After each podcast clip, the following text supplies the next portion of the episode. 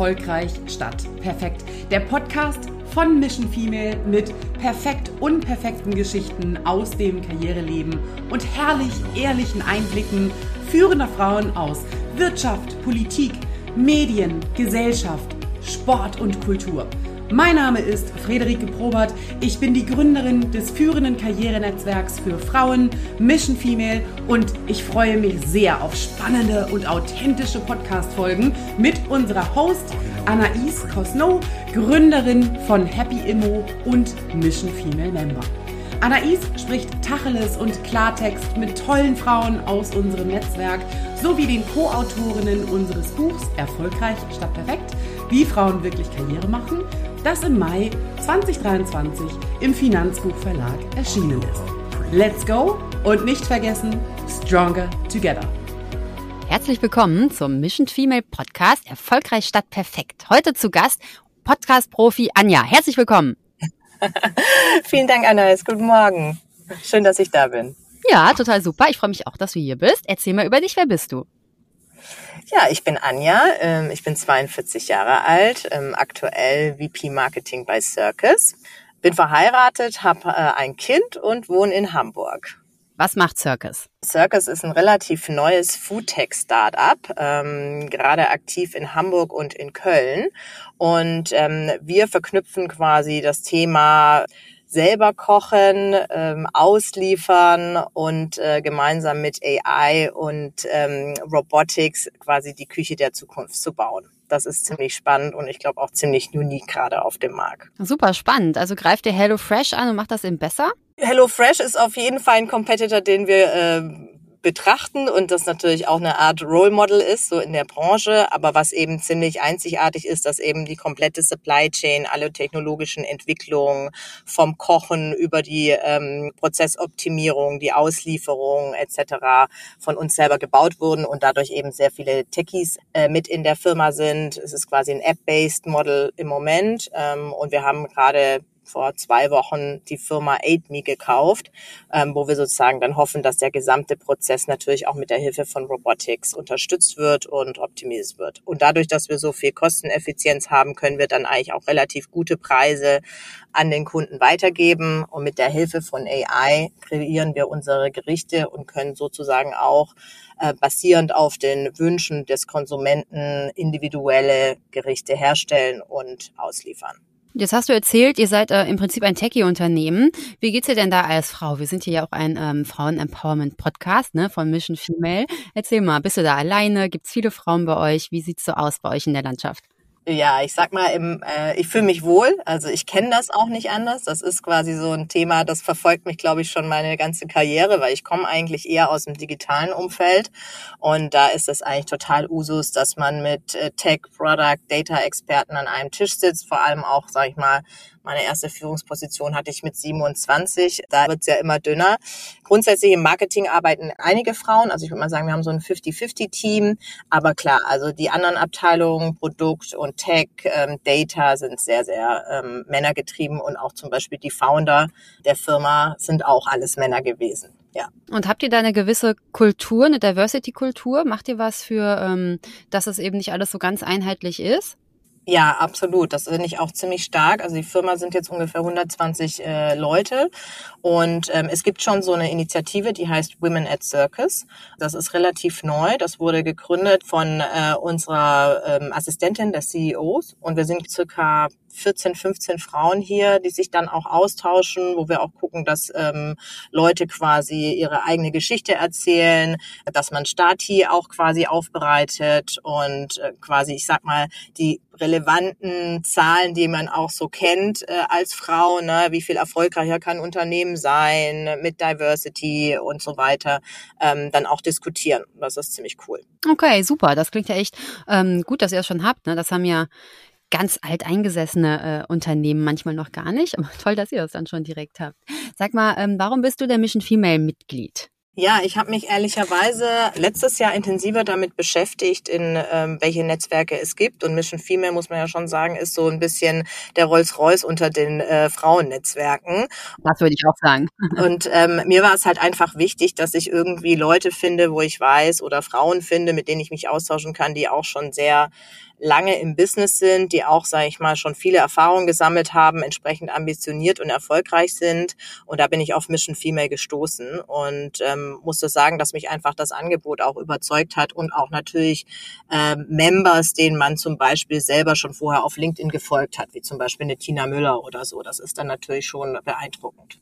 Ja, das finde ich auch total super, ne? dass die dann zum Greifen nah sind hier bei Mission Female. Viele Grüße an dich, Tina.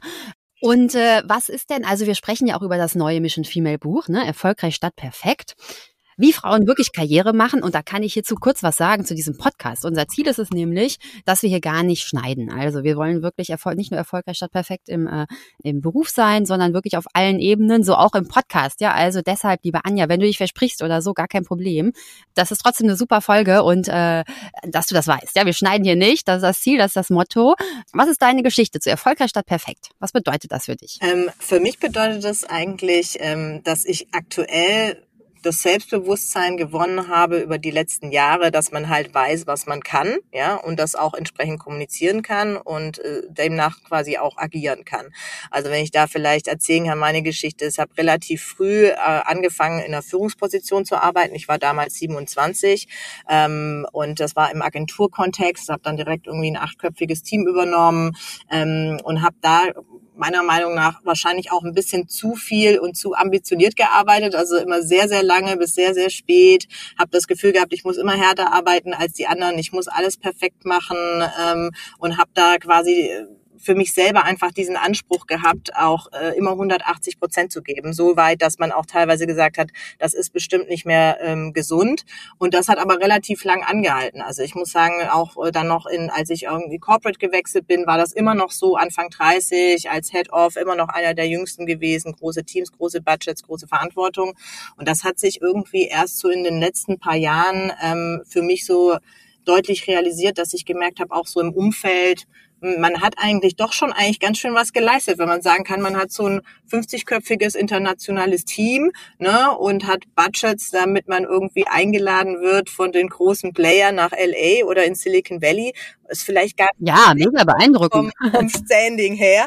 Und das sind einfach so Themen, wo ich mittlerweile merke, ähm, ich glaube, man klar, man gibt immer Vollgas für sich selber, aber man muss nicht alles perfekt machen. Ne? Man kann auch mal dann, äh, sag ich mal, on hold gehen und und das bisschen reflektieren und sagen, wow, äh, das ist vielleicht auch ganz gut, was man gemacht hat. Ne? Und ähm, ja, und das ist für mich eigentlich so ein bisschen die Story dazu natürlich auch mit dem Muttersein. Also als ich quasi mein Kind bekommen habe vor dreieinhalb Jahren, hat sich auch das Ganze nochmal ganz stark relativiert, dass man halt geguckt hat. Schön, dass du das erzählst, denn das ist eine Frage, bei der ich immer nicht weiß, ob ich sie stellen darf oder nicht. Denn es ist natürlich genau das, was wir alle hören wollen. Wie machst du das mit Kind und Karriere? Aber es ist eben auch so, dass man das immer nur Frauen fragt. Ne? Deswegen bin ich da so ein bisschen ambivalent, aber es wäre trotzdem super. Wir brauchen trotzdem Role Models, die einfach erzählen, wie das bei ihnen läuft. Ja, deshalb Anja die Frage an dich dich? Wie machst du das?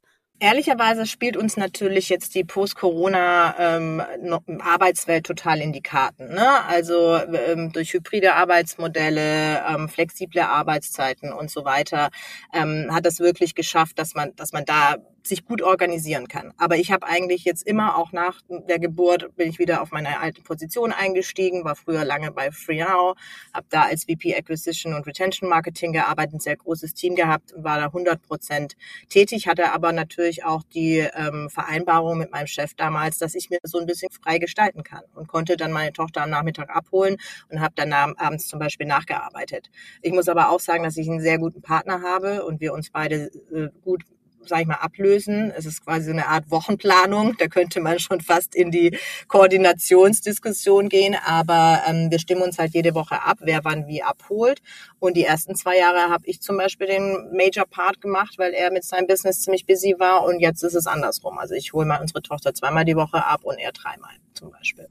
Und war das von Anfang an klar, dass ihr euch das aufteilt? Habt ihr vorher vor dem Kinderkriegen darüber gesprochen, wer von euch Karriere machen will, Karriere weitermachen will, wie ihr euch ähm, Teilzeit, Kinderbetreuung und sowas, wie ihr euch das aufteilen wollt? Ja, absolut. Haben wir vorher schon drüber gesprochen. Und dadurch, dass ich ja jetzt schon über 15 Jahre Führungskraft bin, war das für mich auch ein elementarer Bestandteil von meinem, von meiner Person. Ne? Also das gab es, glaube ich, auch gar nicht, war gar nicht in Frage gestellt, ob ich jetzt zurücktrete oder nur Teilzeit mache oder ähm, mich jetzt zum Beispiel auch im Job degradiere. Also ich sehe es auch ehrlicherweise als eine Bereicherung und weniger als ähm, jetzt ein Stressfaktor oder so. Ich bin auch immer selber wieder geschockt, wie viele Frauen ähm, auf ihre Karriere verzichten, dadurch, dass sie Nachwuchs bekommen. Das finde ich, äh, also für mich gab es die Frage einfach nie. Ah, wunderbar, das sehe ich auch so. Und ich habe auch, ich habe letzte Woche einen Vortrag gehalten zu Diversity in Unternehmen und in der PropTech-Szene und Startup-Szene und warum wir mehr Frauen brauchen, die investieren und so weiter. Und da habe ich mir nochmal die ganze, die Albright, also einige Albright-Studien vor Augen geführt. Und das ist ja so krass, wie das in Schweden anders ist. Ne? Also jeder zweite mhm. schwedische Arbeitgeber sagt, dass wenn du Kinder hast, dann ist es eine Zusatzqualifikation. Ja, und ich weiß auch nicht, warum mhm. man das bei uns in Deutschland, warum wir da so, so uns so, so schwer damit tun, das wirklich auch so zu sehen. Ja? Ja, warum das immer als Manko und nicht als was Positives angesehen wird, verstehe ich auch überhaupt nicht. Absolut. Also ich hab, muss auch sagen, ich hatte auch sonst andere Kolleginnen und Mitarbeiterinnen, ähm, die das auch sehr, sehr gut hingekriegt hat, wo ich manchmal auch, bevor ich die selber in der Situation war, extrem beeindruckt war, ne? dass die immer morgens als erste äh, 8.30 Uhr äh, vor Ort waren und schön einfach durchgeballert haben bis um halb fünf und trotzdem abends auch noch auf Partys waren und sich einfach irgendwie auch ihr Private Life beibehalten haben durch Babysitter, durch Freunde, wie man das auch organisiert organisieren kann. Und so machen wir das auch. Also wir haben vier Babysitter, das heißt auch wenn mal Networking-Events sind oder Abendveranstaltungen, dass man da halt auch teilnehmen kann und dann halt zum Beispiel auch solche Netzwerke wie jetzt Mission Female, ähm, was ja auch nicht immer nur tagsüber stattfindet, sozusagen voll und gänzlich nutzen kann. Ne? Wir haben das auch. Wir haben auch so eine WhatsApp-Gruppe mit diversen Babysittern und ähm, genau, machen das da genauso. Und ich glaube, weißt du, was das ist? Das ist nämlich erfolgreich statt perfekt. Ja, es ist eben nicht perfekt. Wir sind da nicht die perfekten Eltern, die jeden Tag die Kinder ins Bett bringen. Aber eben doch oft genug. Ja, ich glaube, das ist auch wichtig, dass man auch Zeit hat dafür sich. Nochmal eine Frage zurück zu dieser Vereinbarkeit bei dir im Job. Musstest du da irgendwas durchsetzen im Job oder war das klar oder hat dir dein Arbeitgeber irgendwie von sich aus dich unterstützt und dich drum gebeten, schnell wiederzukommen. Also ich kann mal von, bei mir war es zum Beispiel so bei meinem ersten Kind, da war ähm, ich war in so einer Karriereposition und sowas, aber alle waren sehr verständnisvoll und meinten, ja, nimm dir ganz viel Zeit für der Mutter sein, komm wieder, wann es dir passt. Und das fand ich total unempowernd. Ja, ich habe mich da echt so überhaupt nicht äh, gewertschätzt gefühlt. Und ich glaube, und eben auch in dieser Albright Stiftung, die sagen nämlich auch, ein Tipp ja an alle Führungskräfte, wenn ähm, eine Frau, wenn du jemanden einen Job anbietest oder wenn eine Frau ein Kind bekommt oder sowas, dann frag zweimal, ja. Also frag sie, was musst du ihr geben, dann, was muss ich dir bieten, damit du in Vollzeit wiederkommst, ja, wie zum Beispiel Hilfe bei der Kinderbetreuung oder so. Gab es bei dir sowas?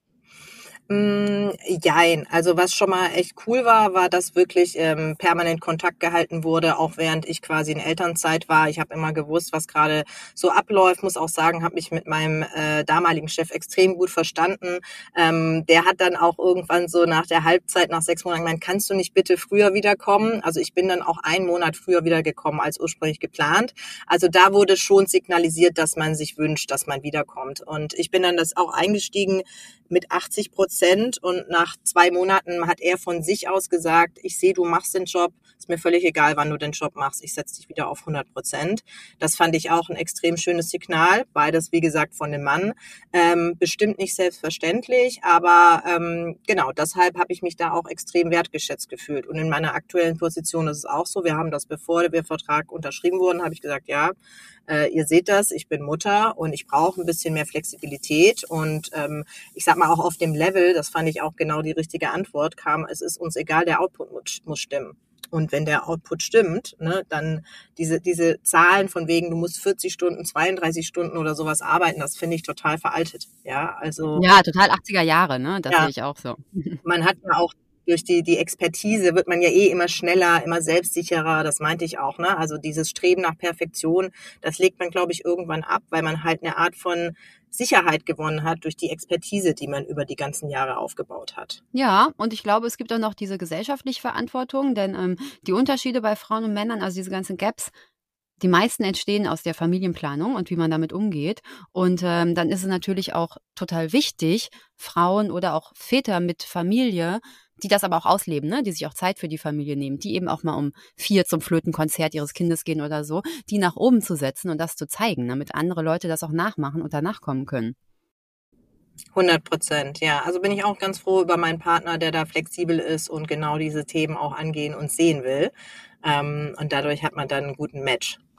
Wir kommen langsam zum Ende. Ich könnte hier noch ewig mit dir weitersprechen. Was sind denn, was möchtest du noch loswerden? Was sind deine Tipps, die du an die Hörerinnen, die uns jetzt zuhören, noch weitergeben willst aus deiner Perspektive? Schieß los. Also das eine sind, äh, ich würde mal sagen, dieses ganze Thema Networking. Ähm, ich habe das irgendwie jahrelang äh, vernachlässigt, weil ich immer so viel gearbeitet habe. Ich habe immer gedacht, ich habe keine Zeit für Networking, ich habe keine Zeit, einen Speaker-Slot anzunehmen, auch wenn er einem angeboten wurde. Das wäre jetzt mein, mein Tipp. Das habe ich hier auch schon in meinem Team äh, prophezeit. Hey, wenn ihr die Möglichkeit habt, auf ein Networking-Event zu gehen, wenn ihr eingeladen werdet, schaufelt euch diese Zeit frei. Das ist total Gold wert. Das ist das eine. Und das zweite ist eben das Thema, worüber wir gerade gesprochen haben. Ein Kind ist keine Limitierung in irgendeiner Karriereambition, die man hat, sondern eigentlich eher eine Bereicherung für einen persönlich und auch, glaube ich, in der eigenen Organisation, in der eigenen Prioritätensetzung. Ähm, vielleicht auch, ähm, wenn Leute, gibt ja bestimmt auch viele Frauen als auch Männer, die Probleme mit der Work-Life-Balance haben. Das ist dann mehr erzwungen, würde ich dann auch sagen. Ähm, also von dem her, lasst euch keine Grenzen aufsetzen ähm, und geht einfach euren Weg. Wunderbar, wir haben gehört. Keine Grenzen, geht einfach euren Weg. Kinder sind eine Bereicherung und auf gar keinen Fall Grenzen. Und ähm, Netzwerk, Netzwerk, Netzwerk. Und setzt euch auf die Bühnen und Podien. Ne? Das finde ich auch ein super Tipp. Genau, wir brauchen da auch sowieso mehr Frauen. Absolut, absolut. Dann vielen Dank, Anja. Das war super, ein ganz tolles Gespräch und ich freue mich auf die Veröffentlichung. Ja, vielen Dank, Anais. Hab noch einen schönen Tag. Bis bald. Du auch. Tschüss.